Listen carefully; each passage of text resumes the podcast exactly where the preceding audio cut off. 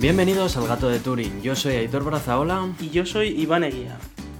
Estás escuchando el programa 54. A lo largo de esta semana habéis sido varios los oyentes que nos habéis hecho llegar vuestros comentarios a través de Twitter, mensajes en iVoox y a través del email. Y aunque muchas veces no contestemos, sí que los leemos todos. eh, así que bueno, muchas gracias a todos vosotros antes de, antes de nada. Esta semana tenemos un episodio que no tiene, la verdad, muchas noticias de actualidad eh, así tecnológica, pero sí que tenemos alguna cosita que puede generar algo de El debate. tema ¿verdad, es, no, no tenemos muchas noticias, pero tenemos noticiones. Y tenemos noticias de polémica, claro, que es lo que ahora se vende, ¿no? Porque acabamos en la salsa rosa, ya verás. Sí, yo empiezo a recibir mensajes de oyentes que me dicen, eh, coméntale esto a Iván, que seguro que se vuelve loco, ¿sabes? Sí, sí, sí, sí, no te voy a decir quién, pero sí, sí, sí.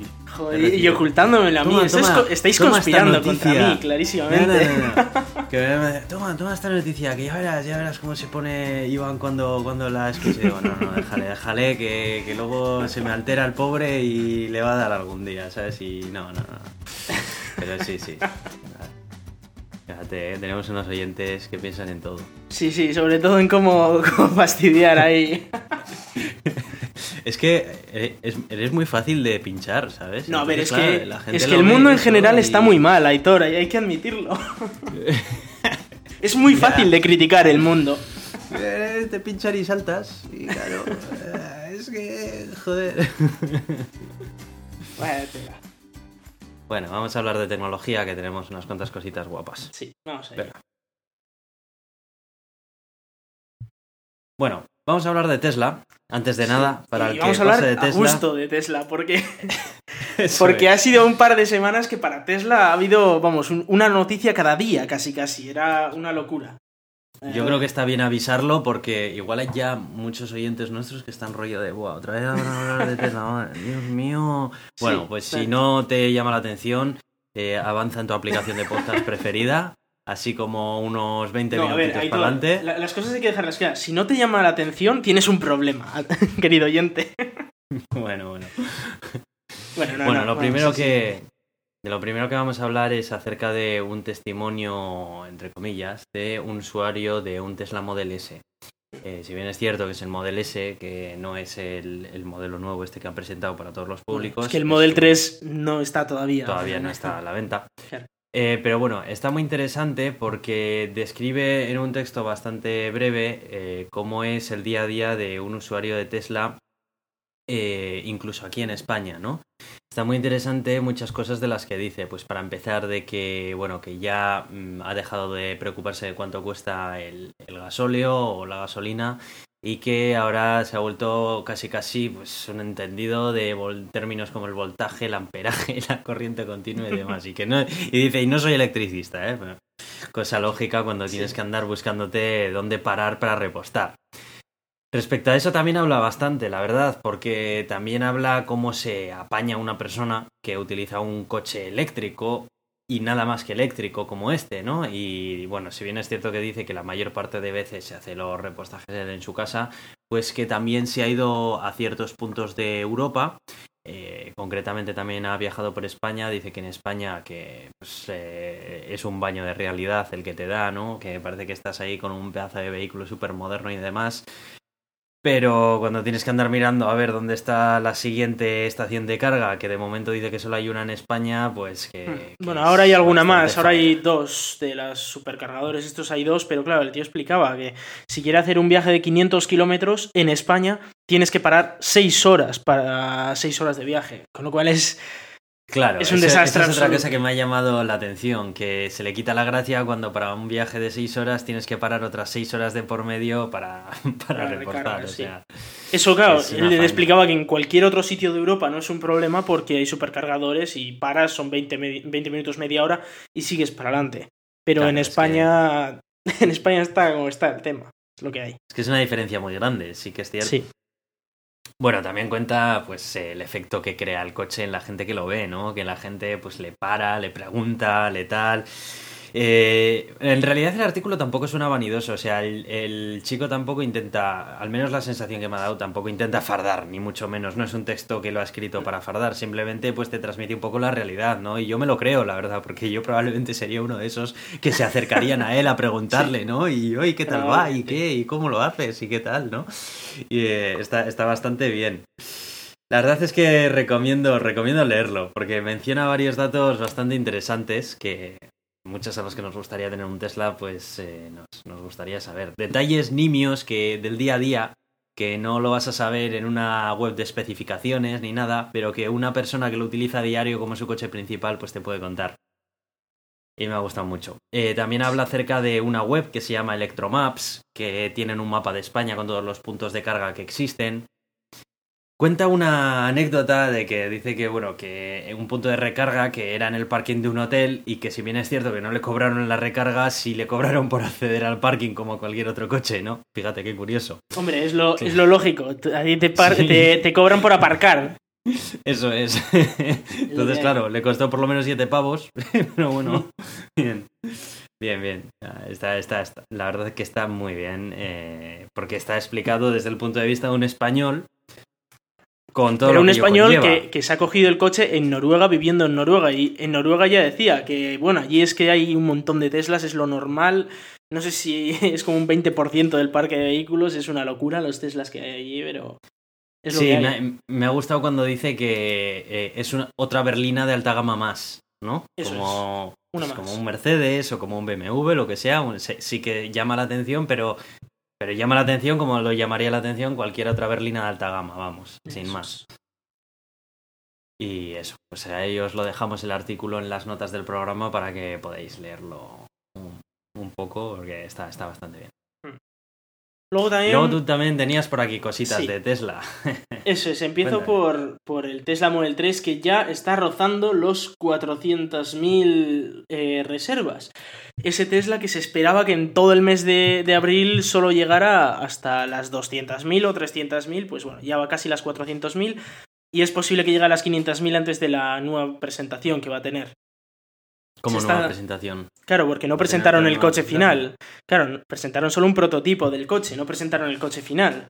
El coche final se presentará pues dentro de un año aproximadamente, o igual algo antes, no se sabe, para ya explicar qué coche se va a llevar a producción. Ah, Porque espera, espera, que de- esas 400.000 unidades son si- solamente con el prototipo.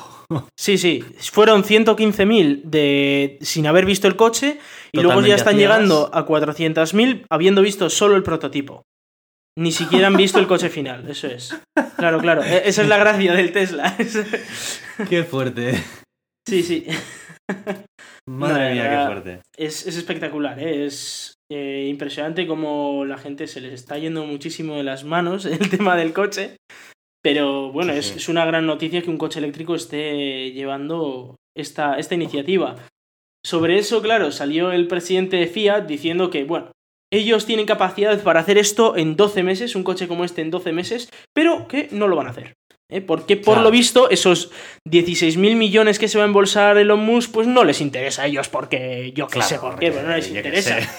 A ver, ¿para qué vas a querer tú 16.000 millones de euros en 12 meses? Pa. ¿Y en qué te lo gastas? El tío ya, no, a ver, yo solo gasto para cafés. El problema, el problema que es guardar eso y luego lo que te pide Hacienda, uff, quita, Ya, quita. mejor que no. Que yo con lo que tengo me vale. Buah, qué ridículo, Claro, ¿no? y bueno, él básicamente lo que ha dicho es que sí, que ellos pueden hacer el coche en 12 meses, pero que el problema que va a tener Tesla es que no lo puede producir. Y digo, bueno, a ver, Tesla obviamente va a tener un problema de estocaje, va a tener un problema de, que igual va a tardar un montón en empezar a producir coches, porque claro, tiene una fábrica que produce unos 50.000, 60.000 al año y tiene 400.000 reservas, con lo cual va a ser muy complicado que- que pueda suplir esa capacidad de producción. Pero también es verdad que le están llegando un montón de millones, un montón de reservas y que puede anticipar los, los, los que va a vender, los coches que va a vender. Con lo cual, Hmm. el hacer una inversión o el buscar un inversor que te dé igual mil millones o dos mil millones para montar ahí la releche de fábrica para sacar todo esto, no es una locura. Luego además que yo lo veo como una apuesta bastante segura, ¿no? O sea, yo Mm. si fuera inversor sabría que si si les doy el dinero suficiente que tienen, o sea, es que ya tienen un negocio que está bastante probado, vamos. O sea, Pues sí, yo la no sé ahí dónde puede haber, dónde puede estar el riesgo. Y o sea, además el único tienen. riesgo es que no venga ningún inversor a darle dinero. Mm, sí. Ese es el único riesgo, pero Sí. realmente en el momento en el que haya un inversor con pasta suficiente... Y además Fiat tiene ese dinero. estás- Fiat tiene el dinero para, para producirlo. Entonces, la verdad es que el comentario del presidente de Fiat me parece absurdo, ridículo. Tienen unos problemas los coches de combustión de la leche con las emisiones, que les están metiendo multa, ¿No será que lo de que no tienen, y- no, no será que lo que no tienen los de Fiat es la tecnología necesaria? La tecnología y puede que la visión. O sea, yo igual me creo que sea el tío capaz de diseñar un coche de este estilo e incluso crearlo en esos 12 meses, porque, tiene mucho dinero. de batería, ¿eh? Ojo, Sí, sí, pero bueno, la batería se la pueden de comprar a otro. Pero tienen mucho dinero. Y el dinero es todo, casi. Entonces, por poder igual lo pueden hacer. Lo que pasa es que el tío igual no tiene visión y dice, va, los coches eléctricos serán algo útil eh, a partir del 2025. Y dices, no, no, no. eh, los coches eléctricos van a ser, no te digo norma general, pero van a ser muy habituales en 2020 o incluso antes de 2020. Con lo cual, eh, no sé, me parece bastante absurda la, la apuesta de Fiat. En cualquier De caso. hecho, bueno, esto es totalmente off topic, pero eh, creo que Mercedes-Benz ha anunciado que su nueva berlina clase E eh, es totalmente eléctrica ya, que ha sacado un nuevo modelo totalmente eléctrico. Estoy Están sacando versiones, eso, pero- están sacando versiones eléctricas de muchísimos coches de alta gama, muchísimos. También es y el verdad, Passat. sí, pero también es verdad que hay que tener una cosa clara y es que esos son coches de gasolina que le han metido un motor eléctrico y una batería, pero no son coches de eléctricos. Tesla tiene los únicos coches que son 100% diseñados para ser eléctricos y hechos pensando solo en que sean eléctricos. Y cambian totalmente, o sea, eh, cosas como que no tengan una parrilla delantera, pues te lo cambia completamente. Hmm.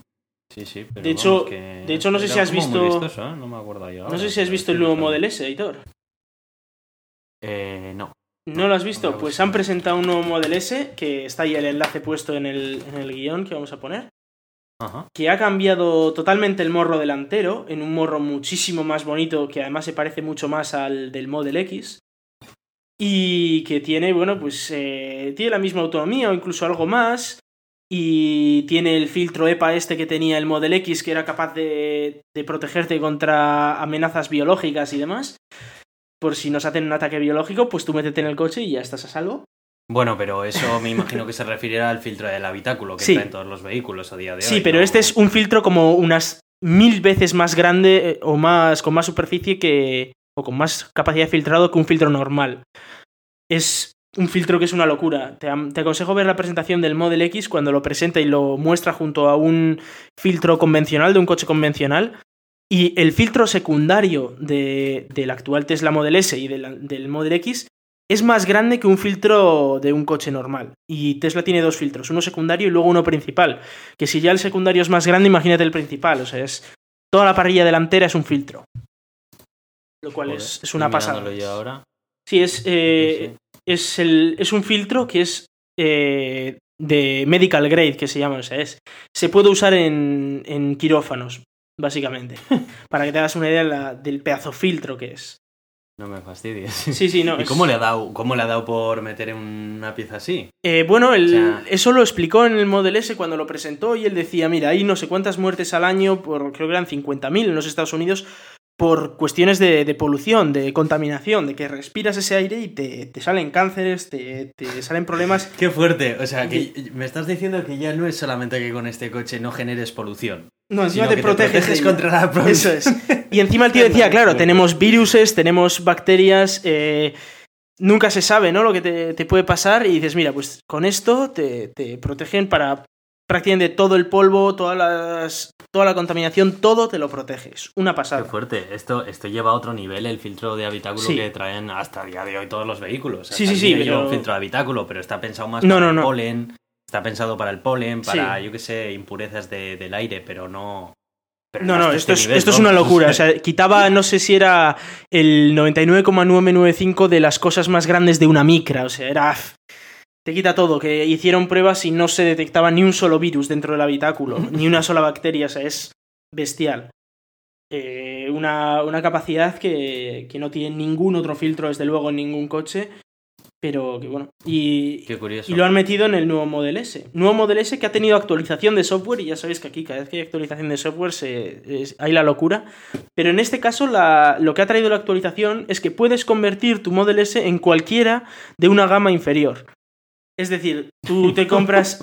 a ver, espera. ¿Por qué alguien querría hacer eso? Te voy a explicar.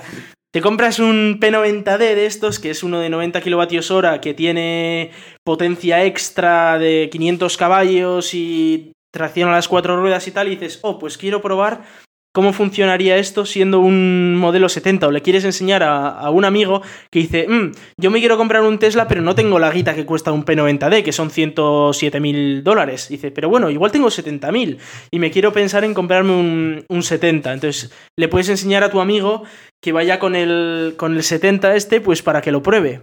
O no solo eso, para, para dejárselo a tu hijo que es un liante y que te ha reventado los dos últimos coches, pues se lo dejas, pero sin el No, turbo. no, no, no, no, no le dejo el coche directamente, Iván.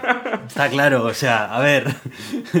Estaban, a- estaban No hablando de que iban a tener bastantes mm, nuevas en el futuro, nuevas opciones para elegir tú exactamente la potencia que le quieres tener y tal, pues para que, por ejemplo, los taxistas puedan tenerlo limitado o cosas así.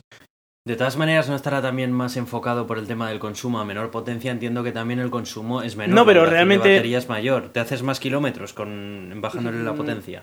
Hasta... No han explicado el tema del consumo, pero claro, si te ponen que vas a usarlo como si fuera un 70, significa Es que vas a tener que, por 70 ejemplo- kilovatios hora de, de batería, no te va a dejar usar los 90, entonces pues se te acabará antes la batería, digo yo. Es que te te quiero decir que si su potencia máxima son 500 caballos, yo Sí. 500 caballos me sobran caballos por todas las esquinas. Y si me, si me hago 400 kilómetros con esos 500 caballos, pues no, prefiero que tenga 100 caballos que me bastan. Y, Bueno, ojo. Y, si puedo duplicar la triplicar mínima- la autonomía, La mínima de la potencia es la mínima de potencia son 334 caballos. Tampoco le, vaya- le vas a poner 100, que eso es de pobres, Aitor. Joder, oye, que perdona, que yo tengo un coche de 105 Ya, ya. caballos y Yo también. Yo no también. nada más. O sea, Pero en Tesla No lo, sé. lo que consideran como el mínimo de potencia son esos 334 de caballos. Menos ya es... ¿cuánto tiene el Model 3? El Model 3, pues no tengo los datos, pero creo que eran 200 y algo. 220 o por ahí. Ese es el de para pobres. ¿eh? Para pobres 200 y pico caballos. Pero si, si tienes dinero... Los caballos son muchísimos caballos. Claro, O sea, si tienes dinero, entre o sea, 334 y 539 puedes ahí elegir. 539 caballos, que es, eh, es bastante, o sea, es un coche que te acelera de 0 a 100 en 2,9 segundos. Es mucha aceleración, muchísima aceleración. Es muchísima, claro que sí. Y bueno, eso es lo que traemos de Tesla, que no es poco. Yo creo que hemos dado ahí una visión general de todas estas noticias que he visto esta semana, porque han sido, han sido muchas, eh, la verdad. Sí, sí. Muchas. Bueno, como que- curiosidad, ha habido un par de vídeos que han salido de Tesla Model S. Eh, uno era una, una señora mayor que, que, bueno, sabría conducir, pero creo que no había visto un autopiloto en la vida. Y, y bueno, eh, le ponen el autopiloto y la señora está gritando todo el rato, oh Dios mío, que, ¿cómo puede esto ocurrir? Apágamelo, apágamelo, oh, Dios mío. Bueno, y, y el hijo al lado, imagino que sería el hijo diciéndole, no, pero mira qué guay si se conduce solo y la otra, quítamelo. Diciendo, ¡ay Dios, que nos chocamos, que nos chocamos! Y no, no, y Qué el coche guapo. solo ahí y tal, y era, bueno, estaba acojonadísima, claro. Y luego estaba otro que se ve como un Model S evita un accidente, pero que habría sido un leñazo, cuando eh, de repente un camión cruza la carretera y, se, te va a dar, eh, le iba a dar al coche, ¿vale? Le iba a dar directamente al coche y se lo iba a comer el camión haciendo un cruce de carriles. Y el Model S iba en piloto automático y directamente lo que hace es se aparta de, del camión y, y el camión sigue su rumbo. Luego te voy a dejar que los veas porque los vídeos son espectaculares los dos. Sobre todo el del camión a mí me ha, me ha enseñado a decir, Buah, es que quiero un coche, un Model S para que no me maten en la carretera porque ya no es que el coche conduzca solo, sino que encima te protege de que otros que te, te pueden dar la leche, claro. Sí. Pero no hace sé una maniobra defino- evasiva, vamos. No sé cómo defino funcionará eso, pero eso puede ser un sistema de seguridad muy interesante, ¿eh? Pues funciona Ya, muy bien, ¿eh? Yo lo- he visto el vídeo y te, te voy a enseñar y ya verás porque es una pasada. Es un- Pues sí. lo, lo evita muy bien. Se pueden dar situaciones realmente complejas, no sé, ya, ya se verá. De Mm. todas maneras, joder, es que hasta que no pongan en España estaciones de Ya, carga sí. suficientes... Hablan de que Es que este año no podría puedo. ser el, el cambio. En 2016 Que es- podría ser el cambio. en Ojalá, porque es que es un quiero y no puedo, realmente, porque es que... Sí, hombre, ten en cuenta que también el Model ver, 3 para va a venir aquí en moverte a 2018, diario, así sí. que... Para moverte a diario sí, pero que te, vaya- que te vayas de vacaciones y que no lo puedas usar porque tal... pues, Ya. eh, hombre, que sí lo puedes usar y todo eso, pero joder, son seis horas, macho. Son Sí, sí, no, horas, claro, eh. claro. en fin. Vamos a hablar de y- WhatsApp, anda, que para estos hay que darles leña un poquito a ver, eh, bueno, ya sabemos que hace una semana se dieron. Además, me hace, me hace gracia porque es que todos los medios generalistas eh, lo publican en todos los periódicos normales y así, ¿sabes? Mm. Ahí. eh, WhatsApp se blinda, eh, tutoriales. o sea, no, no, o sea, la, noticia, así, a mí el titular que más, me, que más me llamó la atención fue, ahora WhatsApp es 100% seguro. Y dije, no me jodas, pues acaban de descubrir el santo grial de, de la informática, porque eso no ha ocurrido en la historia de la humanidad. O sea, nunca hay nada 100% seguro. Con lo cual hay dos opciones, o están mintiendo y te están intentando engañar, o no tienen ni, paño- ni puñetera idea de lo que están hablando.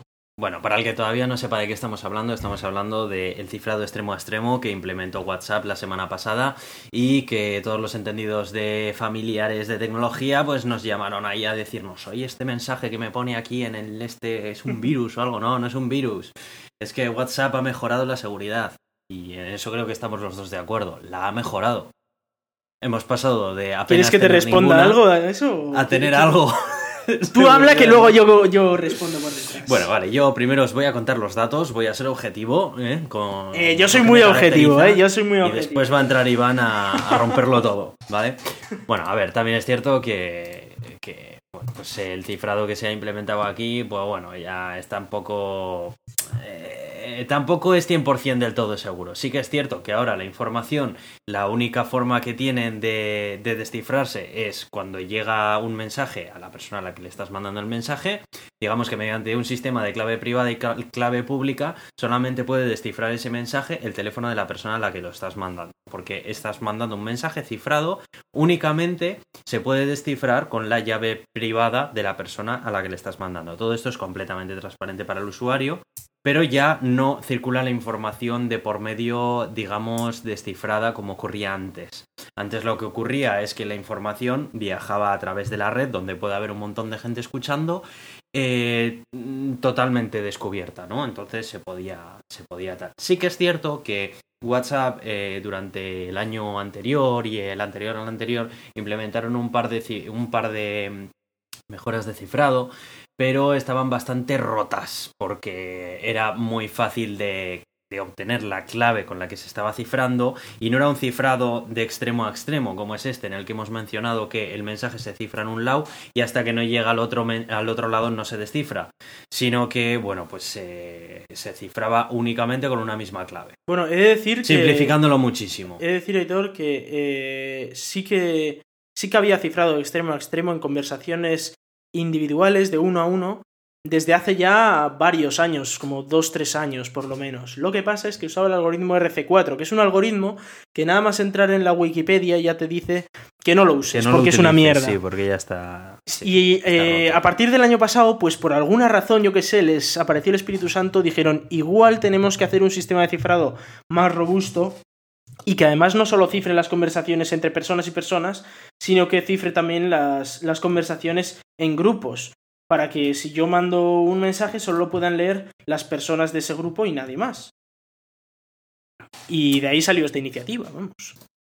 Sí, sí, señor. Mira, de hecho me estás recordando un artículo que he leído antes que no lo había incluido, pero lo voy a, lo voy a incluir también. Es básicamente, dicen, porque ¿Por qué Telegram le da mil vueltas a WhatsApp? Ya sé que no tiene nada que ver con este tema del cifrado, pero me gustó mucho, así que bueno, mientras tú hablas le voy a dar. Con Sí. respecto a los datos, yo eh, ya he, he dicho esos datos, así que te doy, vamos, banda ancha Sí. para que expliques. A ver, Bueno, voy a empezar por las partes buenas, ¿vale? Vamos a empezar, vamos a empezar por las partes buenas. Vamos a empezar por las partes buenas. A ver, em, para empezar, esto ha sido desarrollado por Open Whisper Systems. El algoritmo ha sido desarrollado por Open Whisper Systems, que estos son los creadores de Signal, la aplicación que usaba Edward Snowden, pues para que no le siguiera la NSA y tal. Eh, esta gente, bueno, son unos puñeteros cracks del cifrado y el algoritmo que han creado es muy robusto. es tan robusto como el cifrado de los chats secretos de Telegram. Porque hay que recordar una cosa, los chats no secretos de Telegram, en los que se incluyen los grupos y se incluyen las conversaciones entre persona y persona, no están cifradas de punto a punto. Es decir, se envían cifradas hasta un servidor que los descifra y los guarda descifrados, y desde el servidor se envían a la otra persona que también los guardará cifrados, imagino. Hasta ese punto no llego. Pero se envían cifrados entre el servidor y las personas, pero en el servidor se descifran. Eh, esto permite, por ejemplo, que desde un ordenador puedas acceder fácilmente a los mensajes porque están en ese servidor central y no necesitas acceder al móvil. En WhatsApp pasaba que si querías usarlo en el, en el ordenador, pues bueno, pasaba y pasa. Que tienes que acceder al móvil, tienes que tener el móvil conectado a internet, etcétera, porque es tu móvil el que tiene la clave para descifrar los mensajes. Y porque no se almacenan en ningún sitio de por medio. Eso es. No hay ningún servidor que lo guarde. Eso es. Y bueno, tiene esa ventaja de, de la seguridad. No obstante, sí que es curioso algo. Y es que eh, en WhatsApp Web, cuando, cuando tú hacías ese. Cuando accedías a WhatsApp Web, se generaba una especie de servidor web que era público en tu, en tu móvil.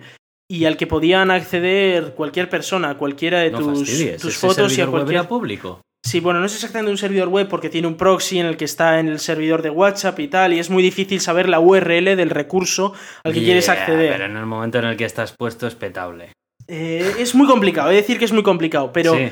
Es bastante complicado. Pero sí que es verdad que todo eso era público, y de hecho, bueno, en la, en la última RootedCon apareció un tipo que con esas URLs y tal, con los nuevos documentos y tal que podías subir, el tío se montó un sistema de ficheros eh, en WhatsApp en el que podía ir eh, pues subiendo sus, sus cosas, como una especie de Dropbox, pero en WhatsApp.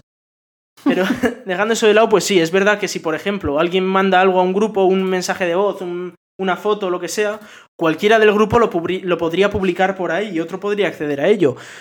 Y, y bueno, si te mandan a ti algo, tú lo podrías publicar y que todo el mundo accediera a la foto original o lo que fuere. Eh, en cualquier caso, dejando eso de lado y centrándonos en la, noticia que tenemos aquí, que es la de que eh, WhatsApp implementa extremo extremo, eh, pues es una noticia bonita, que me alegra, la verdad, y que ha sido... iba a dejar WhatsApp el viernes y fue lo único que dije, bueno, me voy a mantener en WhatsApp un tiempo más, no sé cuánto Joder. tiempo más, pero de Muy momento me mantengo en WhatsApp. Con lo cual, ha sido una muy noticia... bien, Iván, muy bien. es permitido una noticia eso. muy buena para todos. No, no, para WhatsApp solo. Pero bueno, imaginaros Qué hasta qué punto es una buena noticia si ha permitido que yo me quedara en WhatsApp. Os Bueno, hacer una no te preocupes que cuando lo integren con Facebook Messenger, ¿eh? ya Sí. coges y te vas. Eso es. Pero, a ver, hasta aquí era lo bueno. He sido muy bueno con WhatsApp, he sido muy bueno con Facebook. Podéis, ya podéis hacerme un monumento de lo bueno que he sido con ellos. Ya ¿eh? casi se te olvida que es de Facebook y todo, ¿no? Por un momento se te había olvidado. He sido muy bueno con ellos, ¿vale? Hasta aquí la parte buena, vamos a empezar con la parte no tan buena. Y es que, eh, efectivamente, Open Whisper Systems, estos cracks de la seguridad, han creado un algoritmo público que es la releche. Es muy bueno. Y a día de hoy es indescifrable si no tienes la, la clave privada. Con lo cual, hasta aquí genial. Y todo el mundo diría, "Buah, pues vamos a usar WhatsApp. Incluso hasta eh, Snowden diría, vamos a usar WhatsApp. Pero Snowden sabe que no tiene que usar WhatsApp. ¿Por qué? No sé por qué, pero Hay- no me imagino a ese hombre utilizando WhatsApp.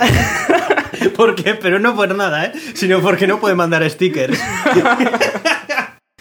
No, no, a ver. eh, WhatsApp tiene un problema, un problema que tienen no solo WhatsApp, sino que lo tiene Facebook, que lo tiene Windows, que lo tiene Mac, que lo tiene iOS, que lo tiene Android en parte, y que lo tiene muchísima, muchísima, muchísima gente. Y es que es código cerrado. Es decir, ¿qué es lo que significa esto? Que efectivamente Open Whisper Systems han creado un algoritmo super guay y WhatsApp dice, ellos dicen y les tenemos que creer que lo han implementado tal cual, sin meterle una puerta trasera. Y ese es el problema.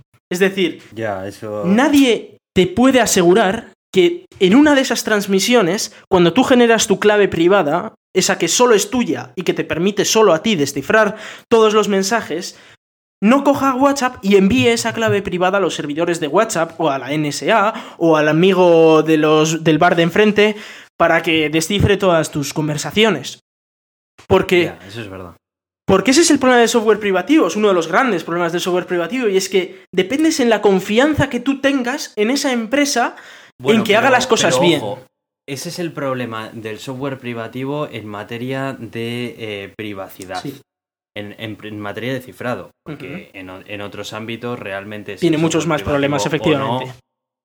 No, no. Es- No tiene nada que ver. O sea, a ver, en cuanto a seguridad, estoy 100% de acuerdo contigo. O sea, todo lo que sea seguridad tiene que estar expuesto, las cartas encima de la mesa. Sí. Esto es así. Sí. Luego, otra cosa es aplicaciones de productividad, de oficina, de lo que sea. Pues bueno, luego ya decidirá el usuario eh, open source o tal, ¿no? Sí. Y bueno, luego ya entraremos en calidad de si eh, hay. Hay productos de mayor calidad, menor calidad, pero Sí, eso sí, ya es independientemente. estoy- estoy de pero acuerdo en cuanto a la seguridad, yo estoy totalmente de acuerdo. La seguridad, todos los protocolos de seguridad tienen que ser públicos, precisamente porque si no, va contra la seguridad. El hecho de que El se- tema es- las cartas sobre la mesa. El tema es que más. efectivamente el protocolo es un protocolo abierto. Tú puedes comprobar el protocolo y puedes demostrar que efectivamente es un protocolo seguro. Pero ¿cómo sabes si han implementado ese protocolo? No lo sabes. Y personalmente Claro. yo no confío en WhatsApp y menos en Facebook. No, y que no tienes por qué confiar en ellos. O sea, si algo es seguro, tiene que ser seguro hasta tal punto de que tú puedas comprobar que es seguro Sí. si tienes los conocimientos necesarios. necesarios. Y no se puede Eh, comprobar en este caso. Seguridad no es yo me fío de fulanito. Eso es confianza. Eso es. Que puede estar bien, puede estar mal, pero no es seguridad. Eso es. Seguridad es, pues, las cartas encima de la mesa y esto es lo que hay. No te tienes que creer nada, no tienes que tener ningún acto de fe. Eso es. Entonces, si confiáis vosotros en WhatsApp y en Facebook, porque ¿quién iba a pensar que Facebook quisiera leer algo que vosotros escribís, verdad? Pues eh, podéis usar WhatsApp con la tranquilidad de que el que os haya aparecido ese mensajito, pues eh, es que todopoderoso Facebook eh, es tan bueno de repente que, nos deja usarlo todo sin que él se entere. Pero si no confiáis en ellos, pues yo me reservaría muy mucho lo que escribís por WhatsApp. A diferencia de Telegram, por ejemplo, en el caso este, en el que Telegram es 100% una aplicación abierta, es decir, no solo es que el protocolo esté abierto, sino que tú puedes coger el código, leerlo y ver si existe esa puerta trasera o no. Entiendo que hay gente que no sabe leer ese código y no, y no lo va a saber, pero hay muchísima gente que sí sabe leer ese código y que se ha encargado de revisarlo para saber que no haya una puerta trasera. Siempre puede haber equivocaciones, siempre puede haber errores, pero el hecho de que haya una puerta trasera intencionada o el, el hecho de que pueda un montón de gente revisar ese código, un montón de gente que no, que no esté condicionada por la empresa que lo crea, que pueda revisar ese código, pues le da una fortaleza muy grande. Por mucho que mi amigo Chema Alonso me, me discuta todo esto, porque ya hemos tenido varias discusiones sobre este tema, lo siento, pero el software de código libre, el que está suficientemente probado efectivamente y el que tiene un desarrollo con suficiente gente y suficiente gente que lo audita, es más seguro que el software privativo por el hecho de que el software privativo te puede meter una puerta trasera. Es lo que hay. Sí, en eso estoy yo también de acuerdo. Bueno, eh, os meto también el enlace al artículo que os he hablado antes, que ya lo he encontrado, que básicamente es una lista de cosas de por qué Telegram es muchísimo mejor que. WhatsApp y por qué deberías instalártelo y empezar a comerle el tarro a tus Hay amigos. stickers y hay bots y ¡buah, qué guay! El artículo De de, hecho, se no sé- ¿Por qué odio WhatsApp y me gusta Telegram? Sí. Es un artículo de Engadget. De hecho, eh, lo primero que me dijo un compañero mío que yo le enseñé eh, Telegram, pues, un compañero de piso mío, eh, que yo le enseñé Telegram, pues allá, pues cuando me vine por aquí, lo primero que me dijo cuando le dije, oye, mira, ahora WhatsApp tiene esta seguridad, me dijo que se dejen de tonterías de seguridad y que pongan bots de tetas. Esa fue su, esa fue su respuesta. Y digo, bueno, no sé si bots de tetas, pero bots, la verdad es que son muy útiles, te, te ayudan en los grupos, tienes ahí que si puedes hacer encuestas, puedes hacer de todo, y la verdad es que son, son muy útiles, no son los bots, los stickers, los GIFs, todas esas cosas que tiene Telegram y que WhatsApp pues directamente ni se entera de la fiesta. sí. Bueno, vamos a cerrar ya el tema WhatsApp y Telegram y vamos a hablar de, bueno, una noticia que tampoco me voy a meter mucho en detalle, pero la he puesto porque la verdad es que me ha hecho gracia. Me ha hecho gracia a mí, obviamente, pero no a los protagonistas de la historia que voy a relatar a continuación. Y es que, como, bueno, es una de estas cosas que solamente pasan en América, ¿no? Y es que, pues, pues una empresa de demoliciones ha tirado abajo la casa incorrecta y culpa a Google Maps del error. Bueno, pues esto era un señor que, eh, bueno, una familia que tenían un duplex eh, en el que iban a hacer unas reformas Y por otro lado, pues había otro tipo que tenía que hacer, tenían que rehacer la casa porque por lo visto tras un terremoto, pues ambas casas se habían dañado. El caso es que la empresa responsable, supongo que sería la aseguradora, que le remitió los datos de localización a la empresa de demoliciones, lo hizo mediante una chincheta, una chincheta en uno de los mapas de Google Maps. Claro, lo que tienen las chinchetas es que parece que están apuntando a un sitio, pero tú puede que la estés poniendo sobre el sitio que quieres, ¿no? Bueno, pues exactamente eso es lo que ocurrió. Y ni corto ni perezoso, pues fueron allí y se cargaron la casa y, el vecino le llamó al propietario de la casa diciendo, oye, que tu casa ahora mismo, que ya no está. claro, te puedes imaginar la reacción de la persona, ¿no? Como que no está, bueno. Bueno, pues se preparó un follón de mucho cuidado y bueno, ya sabes que estos van a los juzgados además por menos que canta un duro. Hombre, es que le han tirado la casa, yo entiendo que vaya al juzgado. Sí, sí, sí. No, pues sí yo iría, ¿eh? Yo también iría. En, en, este caso la verdad es que sí. Y bueno, bueno, pues, pues nada. Y luego también menciona en la noticia pues unas cuantas situaciones más que vienen a ocurrir también por errores de Google Maps. Eh, bueno, que no, no son de Google Maps, son de fiarte ciegamente, ¿no? Pues como por ejemplo eh, un hombre en Reino Unido que estuvo a punto de despeñarse por un barranco con su coche porque estaba siguiendo ciegamente las instrucciones del GPS. O una mujer que pretendía hacer un trayecto desde su ciudad hasta Bruselas y acabó nada menos que en Zagreb, a más de 1300 kilómetros de su casa, también por seguir el GPS. Yo no sé, estas personas cuando se están viendo, en fin, un poco de geografía no viene mal tampoco. Sí, hay que aprender un poquito, o sea, en plan, tú sabes que tienes que hacer un viaje de 100 kilómetros y de repente llevas ya un día y medio en el coche y dices, buah, pues igual como que me he pasado un poco, ¿no? De donde tenía que parar. Sí, sí, y luego también, sin ir más lejos, todos recordaremos un accidente de un autobús en el verano pasado en Francia, en el que el vehículo se metió y se quedó atrapado dentro de un túnel en el que no cabía por la altura porque se fió del GPS y no prestó atención a la indicación de altura de la carretera. En fin, eh, bueno, pues sin más, como noticia un poco jocosa, eh, pues ahí queda eso. Eh, moraleja, nunca os fiéis al 100% ni de Google Maps, ni de Apple Maps, ni Sobre todo de Apple Maps, que ya visteis lo que pasó hace unos años. Joder. Así que bueno, ahí, ahí queda eso. Bueno, vamos a hablar de tu navegador favorito. Sí, no, de Skype Web vamos a hablar, ¿no? Un poquito, a ver. Bueno, de Skype, ya solo el nombre me, me rechina los dientes. Eh, Skype es ese servicio eh, con el que la gente se puede ver las caras a cambio de vender su alma. Es así como un poco se describe. Bueno, bueno, bueno, bueno, bueno, qué exagerado eres. El caso es que, eh, bueno, Skype viendo que, que, bueno, que no todo el mundo se quería instalar un cliente en el ordenador, más que nada porque esos clientes eran fecales y funcionaban bastante mal, pues decidió crear Skype para web y y crear una página web en la que tú puedes ir a web.skype.com o algo así y puedes acceder a tu Skype y hacer, realizar pues llamadas, videollamadas y todo.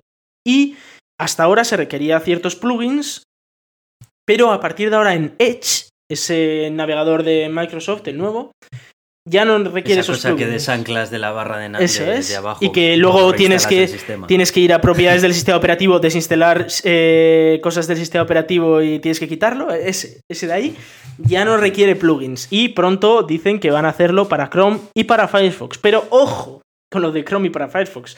Porque esto, eh, no sé si lo han apuntado aquí en el artículo, pero sí que me, me gustaría hablar eh, sobre... Sí, mira, de hecho aparece aquí al final. Dice, Linux por fin tendrá un Skype como es debido, ¿no? Y dice eh, que hay muchos, muchas quejas con lo propio poco actualizada y lo mal que funciona eh, Skype en Linux. No es que funcione mal, es que directamente no funciona. Desde hace ya unos meses directamente no te deja hacer videollamadas, no te deja hacer mil cosas y bueno, es un Skype que tiene una interfaz monstruosa que la última actualización fue de hace más de 5 años. En 5 años se han cambiado las cosas un poco. Estamos hablando de 2011. Y bueno, que, es un, desastre absoluto. Y... La de Mac también es un poco espartana, ¿eh? A ver, sí que es cierto que es un poco mejor que la de Linux, pero vamos, que tampoco es para tirar cohetes. El caso es que aquí eh, hace. Dice que, que, claro, guay, dices, ahora vas a tener un Skype web en el que vas a poder usarlo. Pues siento decir a los lectores y escritores de Gembeta que no. que Se yo... van a marcar un Microsoft, un Microsoft Front Page. Eh, mejor que eso. La, la cosa está en que yo he usado Skype para web en, en mi, en mi portátil porque lo he necesitado. Y bueno, lo he usado es, es una manera muy bonita de decir que no he conseguido ni, en- ni arrancarlo. Directamente tú entras, sí que te deja usar la interfaz de chat, de hablar con otras personas y tal, pero en el momento en el que le vas a dar videollamada te dice, oh, tu sistema operativo no permite hacer videollamadas. Y estaba con Firefox, que es uno de los navegadores permitidos, pero como estás en, Win- en Linux, pues te dicen, ah, no, ven tu alma por Windows si quieres usar Skype. Seguro que no utiliza ningún plugin de nada.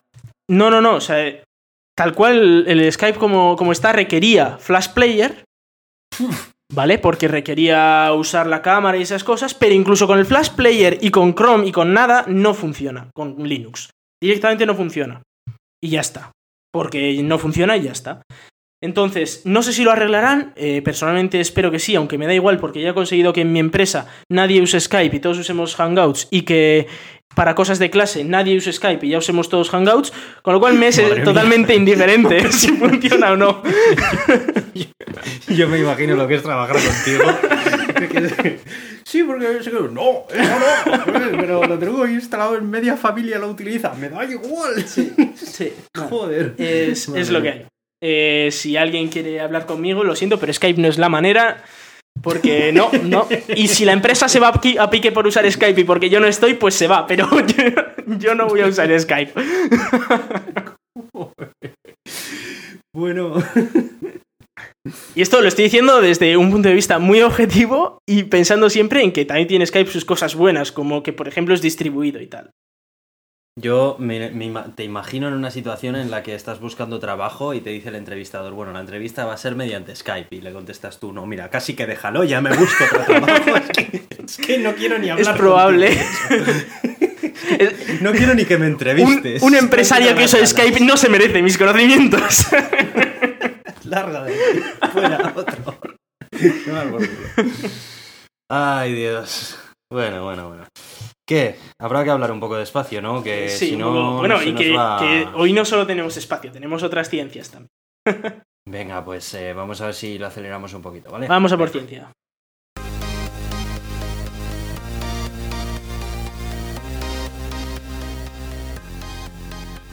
Empezamos con, con un artículo de Francis. O sea, imaginaros la, la situación de la Temblando, semana. Temblando. Temblando todos. Artículo de Francis y hablamos de electrónica en los petahercios. Que, Bueno, que esto no significa que los, que los ingenieros electrónicos han empezado a fumar cannabis, porque no es así. Podría ser también, pero no es el eso ha caso. sido muy malo, Iván. Eso ha sido muy, muy mala. Pero bueno, Vale. o sea. no ¿Sabes, Aitor, que ¿eh? mis Esto va a chistes- ser- va a ser así tal cual. O sea.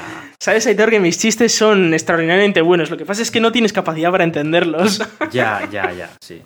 Ya, sí, en realidad es eso. Bueno, vamos a hablar de, petahercios, de gigahercios y de cosas de esas. Como muchos sabréis, si os habéis comprado un ordenador, os aparece ahí en grande, ¡buah! Este tiene un procesador a no sé cuántos gigahercios, a 2 gigahercios, a 3 gigahercios, a yo que sé cuántos gigahercios. Pero eso lleva siendo así desde los años 2000, llevamos 15 años en los que de 3 gigahercios esto no pasa, 4 como mucho. Y, y bueno, Bueno, pero también es cierto que se ha avanzado en la computación simultánea. Sí, claro, eso es lo que se está haciendo es- Ahora te venden 75 cores que funcionan, que funciona uno y el resto le mira cómo funciona y siga esos 3, gigahercios. Porque, er, seamos realistas. Es el método- el- el- Pero déjame hacer un, Sí. un- un inciso. Es el método español. sí, eso es. Uno, trabaja y cuatro miran. Sí, eso es. O sea, Y le, y le van dando indicaciones. Por ahí no, por ahí no. oye, pero baja de ahí. Pero, joder, si es que. Es, es muy gracioso, no sé si alguna vez habéis abierto el tema este de los procesadores de Windows o de Linux, cómo, cómo funciona eh, los procesadores, que es que hay uno al 100%, mientras que... Imaginaos que tenéis cuatro, ¿no? Hay uno al 100%, mientras que tres están al 0, o al 1, al 5, algo así. De repente ese del 100% ya se ha cansado, baja al 0 y otro se pone al 100%. Entonces, eso es lo que ellos llaman multitarea, irse repartiendo la tarea entre todos, pero primero trabaja uno y luego otro, no vayamos a cansarnos. En cualquier Sí, caso, bueno, también- sí, sí, sí, continúa. sí, en cualquier caso estaría bien eh, pues aumentar esa velocidad de esos procesadores, porque claro, cuanto más la aumentas, pues más rápido. Algo que va a 6 GHz en vez de a 3 va a ir el doble de rápido, si es lo mismo. Eh, y para eso, claro, el problema que tenemos es que de hecho hay competiciones de overclocking por ahí que consiguen ponerlos a 6 GHz y así, pero bueno, necesitan nitrógeno líquido y tal porque eso se calienta cosa mala y se puede llegar a derretir el propio chip. Entonces, eh, claro, ¿cómo haces aumentar eso mucho sin que se caliente? La solución, pues han encontrado un nuevo material que se llama G... no sé qué, bueno, un nombre GAN, eso es. GAN, que, que no sé de qué viene, pero es un material muy chulo con el que han conseguido crear un transistor que eh, ha pasado de 0 a 1, hay que recordar que un transistor es eh, algo que se puede poner a 1 o a 0, eh, con electricidad o sin electricidad, que ha pasado de ser conductor a no conductor en apenas 1 partido por 10 a la 15 segundos. Eso es muy, muy poco tiempo. Y de hecho, si consiguiéramos todos los transistores poniéndose de 0 a 1 y de 1 a 0 a esa velocidad, conseguiríamos eh, del orden de 1,1 petahercios. Eh, hay que recordar cómo funciona esto, son gigahercios, megahercios son millones de, de, movimientos por segundo, gigahercios son miles de millones, luego están los terahercios, que son billones, y luego estarían los petahercios, que serían pues mil, mil terahercios, ¿no? Que son a su vez mm, mil terahercios, son... Un terahercio son mil gigahercios. Entonces, bueno, es muchísima velocidad, son un millón de veces más rápido que, un procesador actual. Es decir, que esto solo es un transistor, no es un procesador, ni mucho menos. Pero bueno, está bien que la tecnología vaya por ese punto y a partir de ahí, pues se, puede hacer. Algo bastante curioso es cómo han conseguido saber si era conductor o no en ese tiempo, porque eh, hay que recordar que en 10 a la 15... y que lo importante es saber en todo momento en qué estado está, porque precisamente uno de los problemas de la computación cuántica es ese, ¿no? Que sí, sabemos que esto fluctúa, pero... Pero bueno, esto, esto no es computación cuántica, como esto es electricidad, es que se hace conductor o no conductor, es decir, es un semiconductor, como el silicio, solo que va más rápido. Aquí no necesitas esa cuántica, pero claro, para hacer el experimento sí tienes que saber, porque tienes que saber exactamente en cuánto tiempo ha pasado de un estado a otro. Pues el caso es que han usado unos pulsos láseres de 100 atosegundos.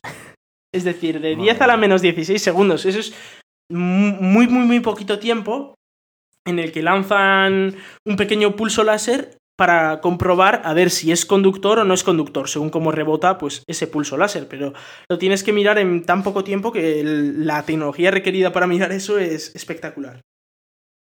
La verdad es que es una tecnología prometedora, ¿eh? 1,16 petahercios es muchísima velocidad.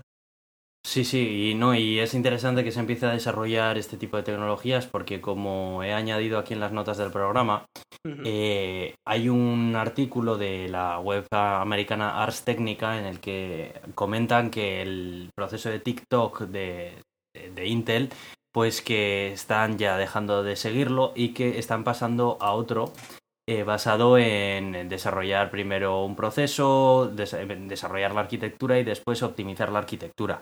El modelo TikTok que utilizaba Intel era en el que primero desarrollaba una nueva arquitectura de procesadores y el TOC lo que hacía era miniaturizar esa, esa arquitectura de procesadores. ¿no? Esto lo que venía a hacer era cumplir la ley de Moore que decía que cada vez se iba a minimizar más la, la, eh, arquitectura. Sí, es que de hecho Moore era consejero de Intel. Bueno, es consejero de Intel. Eso es. Entonces, bueno, pues se han dado cuenta de que ya están llegando a unos límites, de que ya los nanómetros en los que se está fabricando son tan pocos que es que ya empieza a ser inmanejable y ya no se puede cumplir la ley. Claro, es que el problema que tienen es que tú, claro, eh, están hablando ahora, por ejemplo, sé que mi procesador es de 14 nanómetros, eso es una locura, o sea, hay muy poco espacio entre las pistas de eléctricas, entonces lo que pasa es que a veces hay electrones que saltan de una pista a otra, porque están muy cerca. Mm. Y tienes problemas de que igual un 0 se te puede convertir en un 1 solo por el hecho de ese, de ese salto de una pista a otra, ¿no? Y, sí, es una locura. Y es, es, muy difícil arreglar esos problemas en esas escalas y tienen que andar pues mejorando las técnicas de producción un montón hasta conseguir hacerlo a esas escalas. Entonces, pues han decidido cambiarlo. Bueno, pues he dejado el artículo este del que, del que he hablado ahora también en las notas del programa. Es un artículo en inglés, para el que le interese, pues se lo puede echar un vistazo. Sí. Y vamos a hablar ya, sí, del espacio, que ya, ya viene siendo hora, y hablamos de el, cohete Larga Marcha CZ9, que es eh, un cohete chino que, eh, bueno, hasta ahora eran prácticamente rumores lo que sabíamos de él y parece ser que ya tenemos algo más de información. Este cohete es un super cohete, un bicharrajo enorme, tan potente como el, SLS que está creando la NASA, el Space Launch System, que será el, en el futuro posiblemente, si les llega el dinero y, la, la, falta de cordura que tienen ahora mismo por construir eso, si les llega hasta 2030, que es cuando quieren hacer ¿Podemos decir que es una falsificación china del SLS o pues no, falsifican estos la niveles? Verdad, la verdad es que es una versión distinta, muy distinta al, al propio SLS. Eh, tiene aceleradores de, combustible líquido, lo cual es una muy buena noticia para, el medio ambiente y para todo en general. Eh, y luego tiene pues un bicharrajo de, no sé cuántos metros de altura que, que sería capaz de meter entre 130 y 140 ton perdón, entre, entre 50 y 140 toneladas a órbita baja, es decir, a la estación espacial podría mandar entre, 100, entre 50 y 140 toneladas. La de 140 toneladas vendría pues más adelante, en los años 30 o así vendría. Pero en cualquier caso es un bicho muy, muy, muy grande, un cohete enorme que parece ser que va a tener alguna pieza reutilizable, parece ser. Eh, no penséis en algo como SpaceX, porque no, o sea, no. Pero sí que bueno, eh, estamos viendo ya cohetes enormes que nadie sabe para qué se van a usar, pero que se están construyendo, porque se puede. Bueno, Sí, a ver, a mí me parece que, tiene su lógica, ¿no? O sea, de momento se está construyendo esto y ya más adelante ya se verá a ver qué tipo de viaje se puede realizar con ello. Pues yo personalmente creo que no. O sea, creo que las, las cosas es tener un cohete relativamente potente, pero que sea reutilizable, que lo puedes usar muchas veces. Y si tienes que lanzar eh, una estación espacial al espacio, igual lo tienes que lanzar 20 veces el cohete pero es el mismo cohete y te da igual. Y el coste es muchísimo menor que lanzar dos veces un cohete gigantesco enorme que te cuesta una millonada impresionante.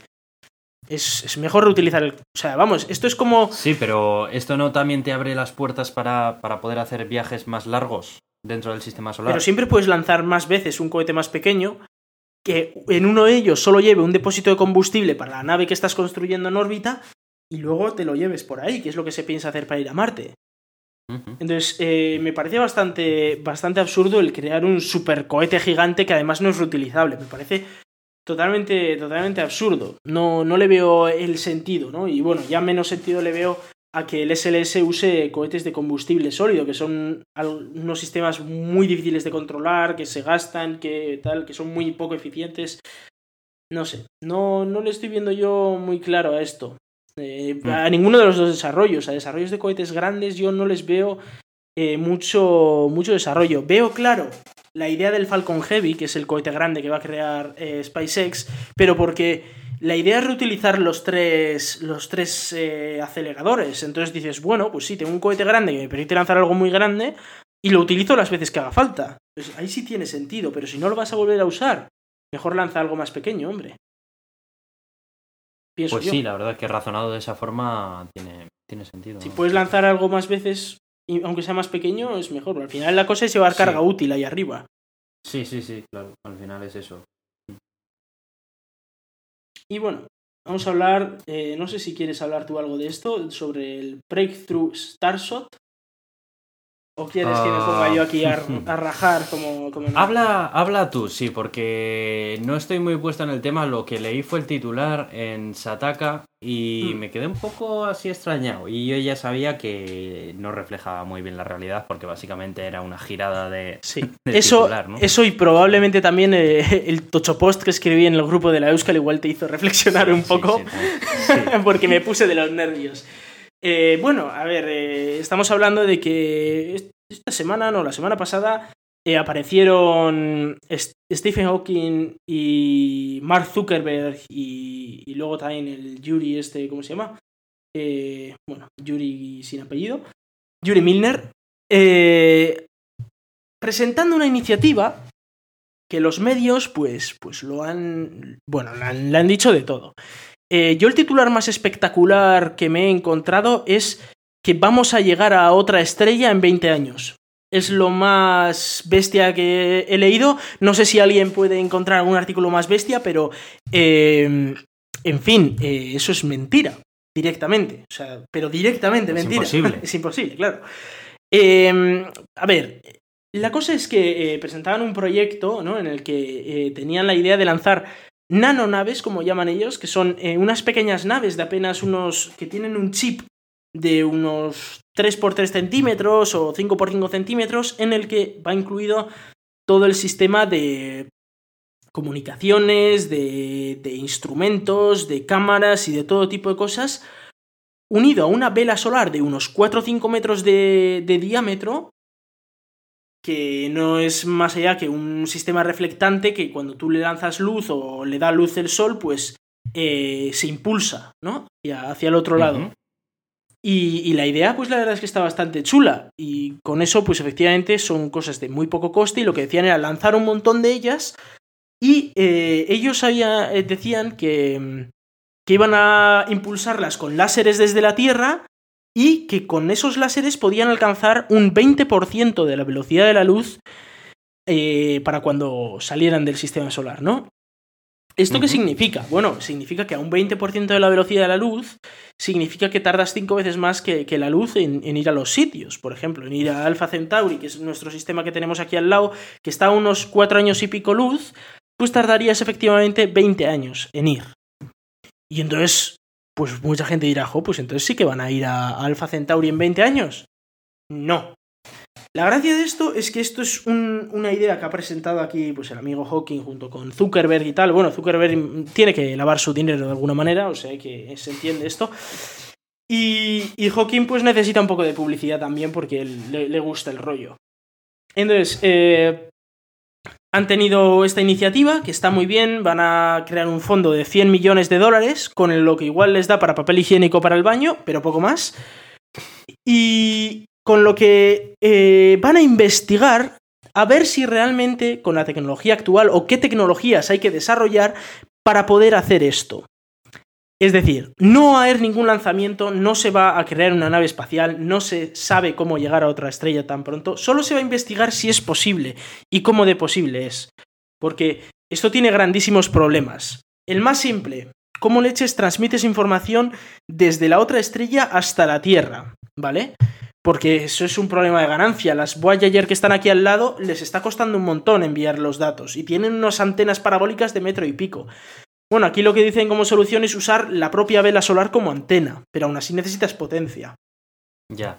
En cualquier caso, eh, a día de hoy no existe tecnología capaz de enviar datos a esa distancia. No existe. O sea, no, no se sabe cómo se podría hacer. No se sabe cómo le afectaría el viento solar. No se sabe cómo le afectaría el medio interestelar. No se sabe qué es lo que ocurrirá cuando esa nave llegue allí con un retardo de Y- cuatro años en la señal. O sea, no, se me, sabe. yo me pregunto, ¿esto a medida que se vaya alejando no es difícil de apuntar?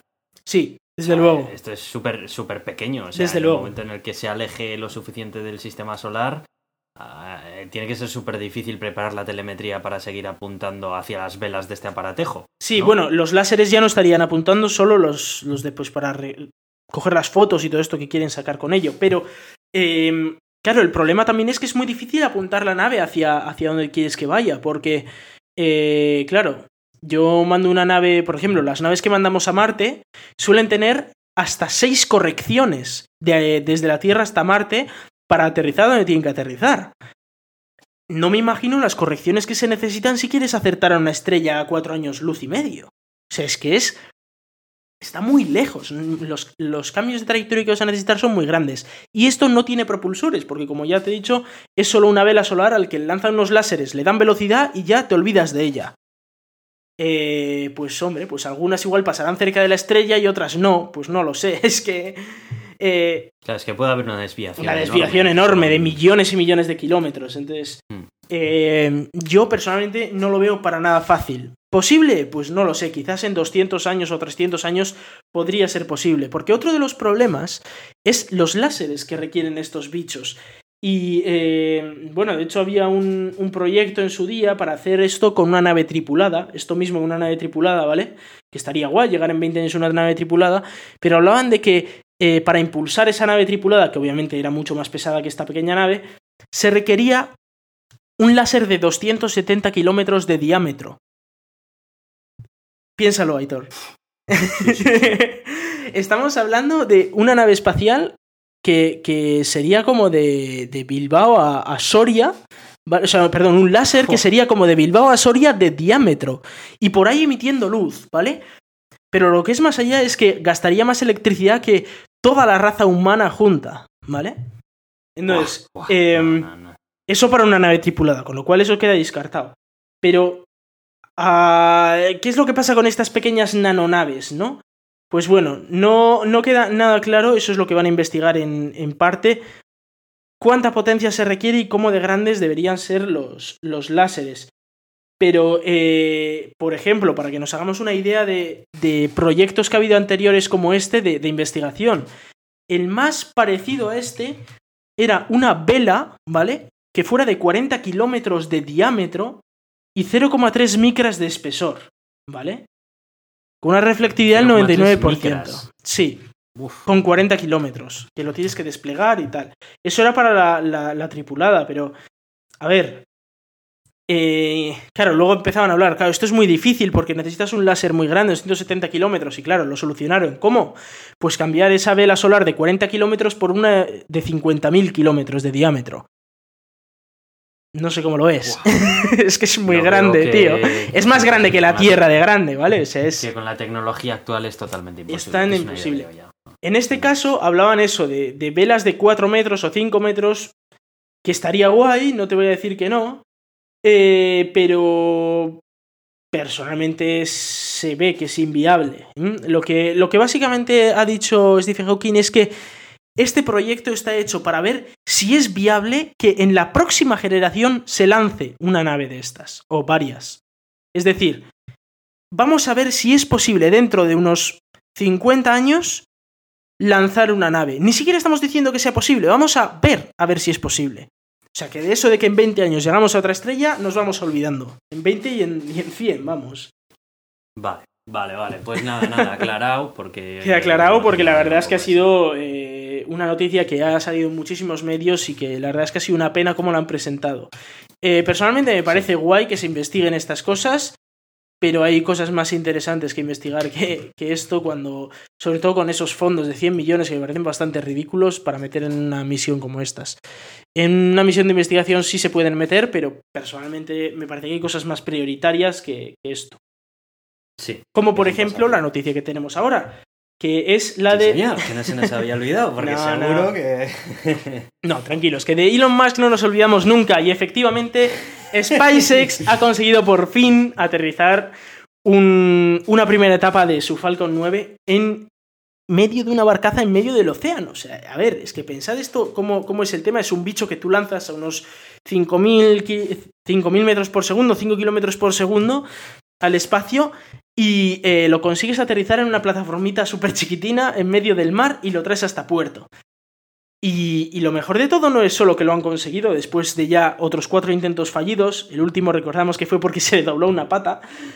Sí, joder, eh, des, no solo es que lo han conseguido, sino que dicen que en junio o julio lo van a volver a lanzar esta misma etapa. Va a volverse a lanzar en otra misión, si pasa todos los testes, claro. Lo cual sería una noticia espectacular, la verdad. Sería muy, muy chulo. Pero lo mejor de todo no fue ni el lanzamiento, ni el aterrizaje, ni nada. Lo mejor de todo fue la, la rueda de prensa de después, el briefing que dieron la NASA. Porque todo el mundo decía, Buah, briefing de la NASA, otro rollazo de estos. Pero de repente conectan y resulta que en medio de la mesa está Elon Musk. y bueno, ya se fue como, ¡Uy, va, va, va, va! Yo, fíjate que yo había hasta apagado la tele. Y cuando vi una imagen de que estaba Elon Musk en medio, dije, buah, buah, pon la tele otra vez, que estoy seguro que suelta perlas. y efectivamente las soltó, pero un montón de ellas. Para empezar, que cada etapa espera poder reutilizarla entre 10 y 20 veces, lo cual es mucha reutilización.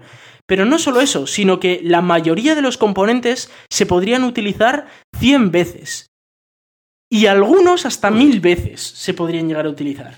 Con lo cual, estamos hablando de una reducción de costes espectacular. Ya hablo que, por ejemplo, rellenar el combustible cuesta entre 200.000 y 300.000 dólares. Un cohete cuesta 60 millones. Con lo cual, imagínate reducir eso 100 veces. O, sí, sí, o 80 o lo que sea. Es muchísimo, muchísimo, muchísimo dinero de, de ahorro. Que la verdad es que es eh, para aplaudirle. Si realmente lo consigue hacer, pues va a ser espectacular. Obviamente, pues estuvo la, la, pregunta, la pregunta que había que hacerle, y es que el Falcon Heavy, que es el cohete grande este que va a despegar a final de año, eh, si van a intentar recuperar los tres. Los tres. Eh, claro, porque tiene tres como esta primera etapa, ¿no? El propio cohete, y querían recuperar los tres. Y Elon Musk dijo: A ver, que, que, sí, que está muy bueno recuperar una, y nuestra idea es en el futuro recuperar las tres del Falcon Heavy, pero hay que ser realistas. Eh, para empezar, la etapa central del Falcon Heavy va a alcanzar muchísima más velocidad que una etapa de estas, con lo cual va a ser muchísimo más difícil de aterrizar. Pero más allá de eso, eh, tenemos tres veces más eh, situaciones de separación en, durante el lanzamiento. Momentos en los que se separan cosas de cosas en el espacio y que todo puede ir muy mal. Con lo cual, conseguir cuadrar todo eso ya es suficientemente difícil como para intentar encima recuperar, al menos a primeras, las, las etapas de, del Falcon Heavy. Con lo cual, bueno, vamos a tener año movidito. Dice que vamos a poder recuperar varias etapas más. Cree que la próxima va a ser este verano, que igual hay un par de ellas que fallan antes, o que podrían fallar al menos, que son bastante probables que fallen, pero, pero que podríamos tener este verano nuevas recuperaciones de la, de la primera etapa del Falcon. Muy bien, pues la verdad que es una noticia increíble. O sea, es, es todo un hito y, y, yo cuando me enteré me quedé alucinado, vamos. O sea, era como de por fin, por fin ya sí, se sí. ha abierto aquí una, un nuevo camino en el desarrollo y, y vamos, que, que sí, que es, es, increíble. Yo no conocía los detalles de la rueda de prensa ni nada que has estado comentando. La verdad Luego es te tengo que pasar unos cuantos vídeos que veo que te has perdido, ¿eh? Sí, sí, sí, sí. Porque hubo no solo el vídeo este, sino que hubo un vídeo en el que se explicaba la historia del, de cómo se aterrizó y todo eso. Así que, nada, pues eh, genial. Que bueno, iremos viendo a ver cómo se desarrollan los acontecimientos. Sí, sí, y os lo contaremos aquí en el gato de Turing, claro. Pues sí. Bueno, de momento nos tenemos que ir yendo, así que vamos a ir cerrando el episodio, que nos ha quedado una, una buena duración al final. Sí.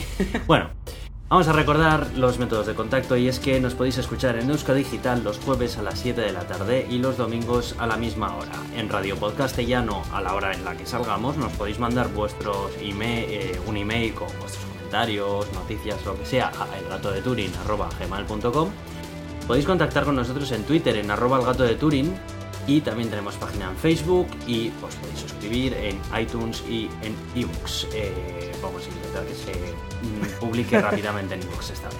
Sí. Nada más, yo soy Aitor, arroba cronosnhz en Twitter. Y yo soy Iván, pero ya no tengo Twitter. no fastidies, ya no, tienes... ya no tengo Twitter, ¿no? ¿Desde cuándo? Desde el no viernes ya. no, en serio, con todo el spam que hacía. Madre mía, yo digo, pues estará tranquilo, no sé. yo nunca estoy tranquilo, Aitor, nunca. bueno, bueno, pues nada, nada, ya, ya no está en Twitter, así que él es Iván Eguía. Eso es. Muchas gracias y hasta pronto.